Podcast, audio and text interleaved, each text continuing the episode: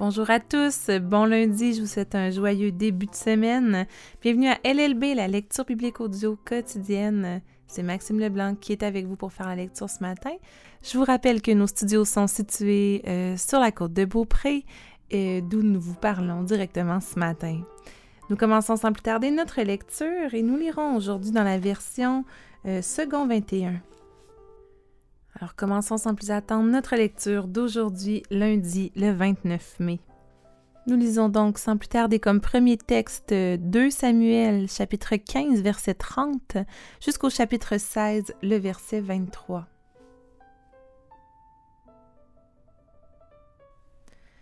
David gravit le mont des Oliviers.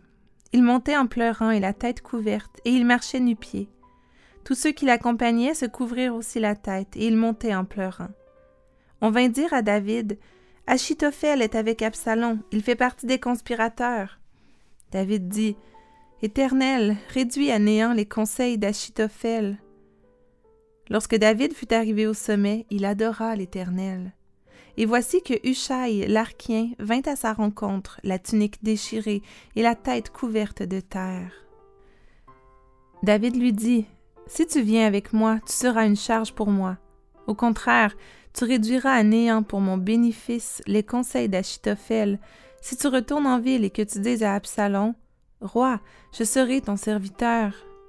J'étais auparavant le serviteur de ton père, mais je suis maintenant ton serviteur.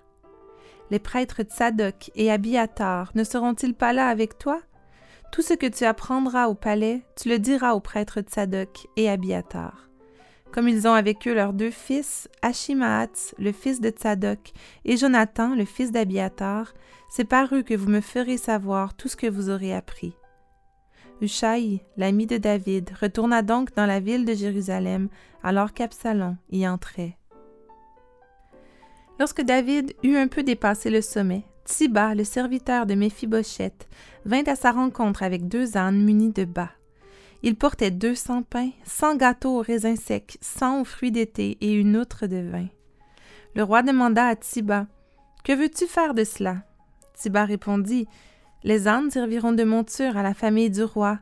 Le pain et les fruits d'été sont destinés à nourrir les jeunes gens, et le vin à désaltérer ceux qui seront fatigués dans le désert. Le roi demanda Où est le fils de ton maître? Tiba répondit au roi Il est resté à Jérusalem, car il s'est dit Aujourd'hui, la communauté d'Israël me rendra le royaume de mon père. Le roi dit à Tsiba, Tout ce qui appartient à Méphibosheth est à toi. Et Tsiba dit, Je me prosterne, que je trouve grâce à tes yeux, roi mon seigneur. Le roi David était arrivé à Bashurim, et voici qu'un homme du clan et de la famille de Saül, un dénommé Chiméi, fils de Guéra, sortit de là. Il s'avança en prononçant des malédictions, et il jeta des pierres au roi David ainsi qu'à tous ses serviteurs, alors même que tout le peuple et tous les hommes vaillants se tenaient à la droite et à la gauche du roi. Voici ce que disait Chiméi en le maudissant. Va-t'en, va-t'en, homme sanguinaire, vaut rien. L'Éternel fait retomber sur toi tout le sang de la famille de Saül. Tu as régné à sa place, et l'Éternel a livré le royaume entre les mains de ton fils Absalom. Te voilà donc malheureux comme tu le mérites, car tu es un homme sanguinaire. Abishai, fils de Tserouja, dit alors au roi Pourquoi ce chien mort maudit-il le roi, mon seigneur? Laisse-moi donc aller lui couper la tête.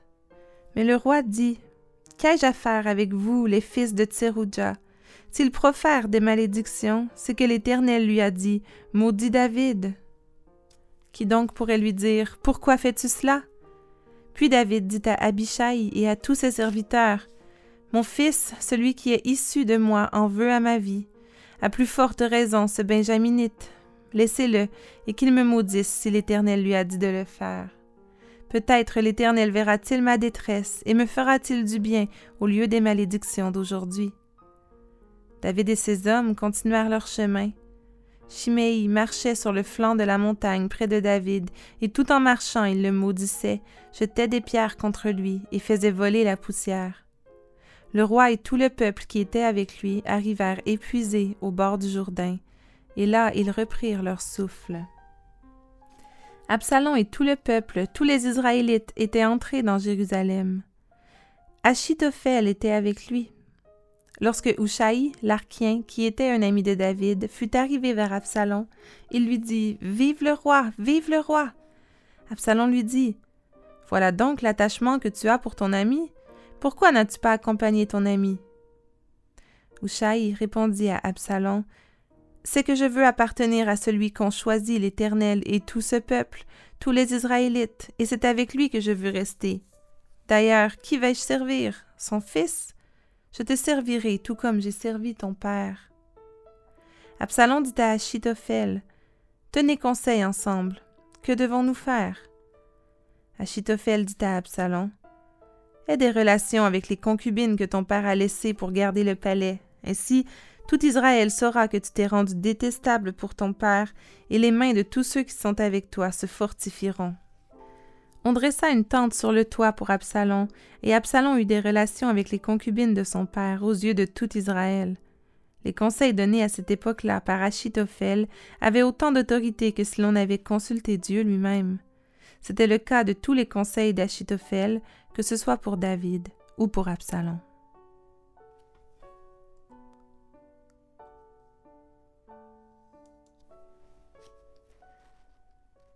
Continuons avec la lecture du psaume 119. Nous lirons ce matin les versets 113 à 128. Je déteste les hommes indécis, mais j'aime ta loi. Mon refuge et mon bouclier, c'est toi. J'espère en ta promesse. Éloignez-vous de moi, méchants, afin que j'observe les commandements de mon Dieu. Soutiens-moi conformément à ta promesse, afin que je vive et ne me déçois pas dans mon espérance. Sois mon appui, ainsi je serai sauvé et je ne perdrai pas de vue tes prescriptions.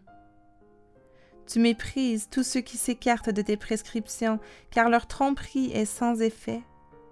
Tu enlèves comme des impuretés tous les méchants de la terre, c'est pourquoi j'aime tes instructions. Ma chair frissonne de l'épouvante que tu m'inspires, et je crains tes sentences. J'applique le droit et la justice. Ne m'abandonne pas à mes oppresseurs. Garantis le bien de ton serviteur, ne me laisse pas opprimer par des hommes arrogants. Mes yeux se fatiguent à attendre ton salut et la promesse de ta justice. Agis envers ton serviteur conformément à ta bonté et enseigne-moi tes prescriptions. Je suis ton serviteur, donne-moi l'intelligence pour que je comprenne tes instructions. Il est temps d'agir pour toi, Éternel, car on viole ta loi. Voilà pourquoi j'aime tes commandements plus que l'or, plus que leur fin.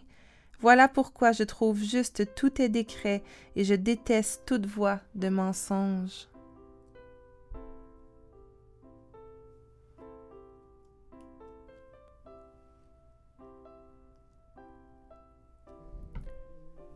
Nous enchaînons avec la lecture de Proverbe 15. Nous lirons les versets 22 et 23.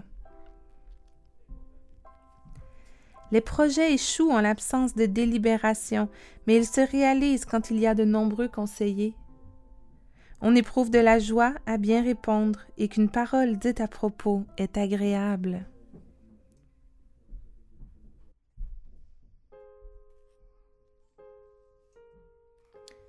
Nous terminons avec notre dernier texte qui se trouve dans l'Évangile de Luc, nous sommes toujours au chapitre 23 et nous lirons aujourd'hui les versets 13 à 43.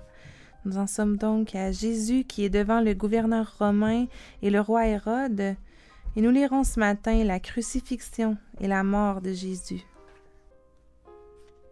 Pilate rassembla les chefs des prêtres, les magistrats et le peuple, et leur dit Vous m'avez amené cet homme sous prétexte qu'il excitait le peuple à la révolte. Or, je l'ai interrogé devant vous, et je ne l'ai trouvé coupable d'aucun des actes dont vous l'accusez. Hérode non plus, puisqu'il nous l'a renvoyé.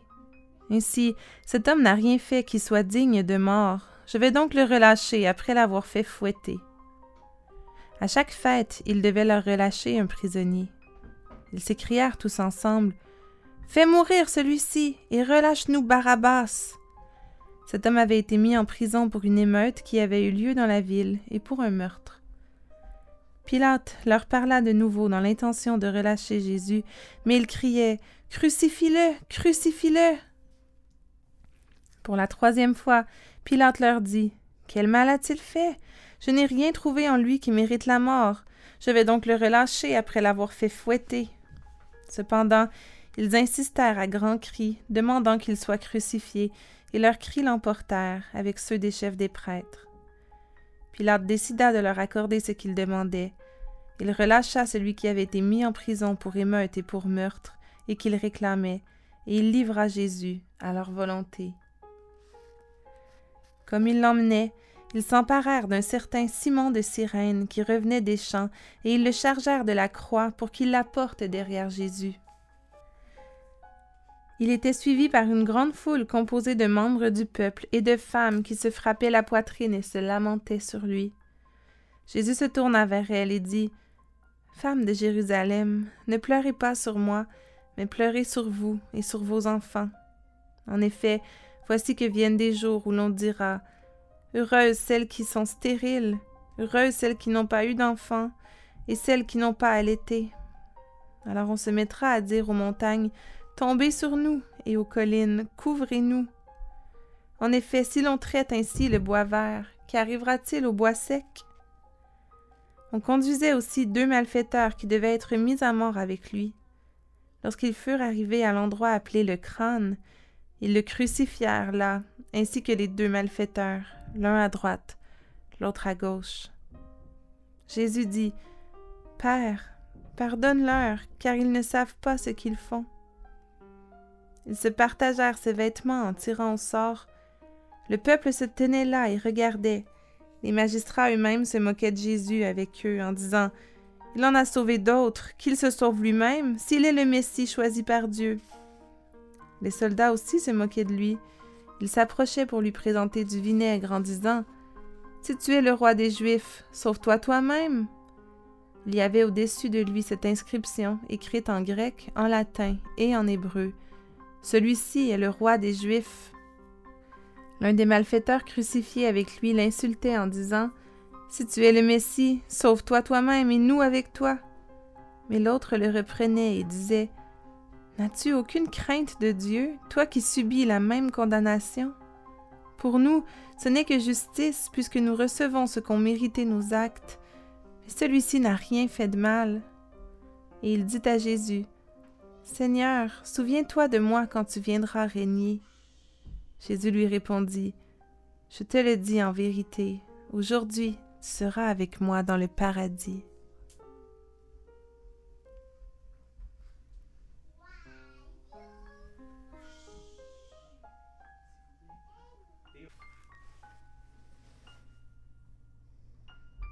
Nous terminons ce temps de lecture de ce matin par une courte prière. Seigneur éternel Dieu, toi qui es un refuge, un bouclier, toi notre appui, toi qui es plein de bonté et de compassion. Oui, grand Dieu tout-puissant, tout comme le psalmiste nous disant ce matin, je me prosterne et que je trouve grâce à tes yeux, roi mon Seigneur. Oui, mon Père, on veut se prosterner devant toi. On te confesse nos péchés et on te prie de nous accorder ta grâce, d'effacer nos péchés. Oui Seigneur, merci pour ta parole, merci pour ton pardon, merci parce qu'on peut espérer en ta promesse. Merci pour Jésus qui a tout payé et qui, là-haut, attaché sur la croix, a eu pitié de nous et a dit Père, pardonne-leur car ils ne savent pas ce qu'ils font. Merci Jésus pour cet immense amour. Merci pour ton sacrifice. Seigneur, je te prie que tu puisses nous donner la crainte de ton nom, tout comme ce brigand qui était à tes côtés sur la croix. Oui Seigneur, donne-nous des paroles à propos Veille sur notre langue, Seigneur, afin que nos paroles te glorifient, qu'elles soient empreintes d'amour et de, de service envers les autres. Oui, Seigneur Dieu, on te demande toutes ces choses dans le nom précieux de Jésus. Amen.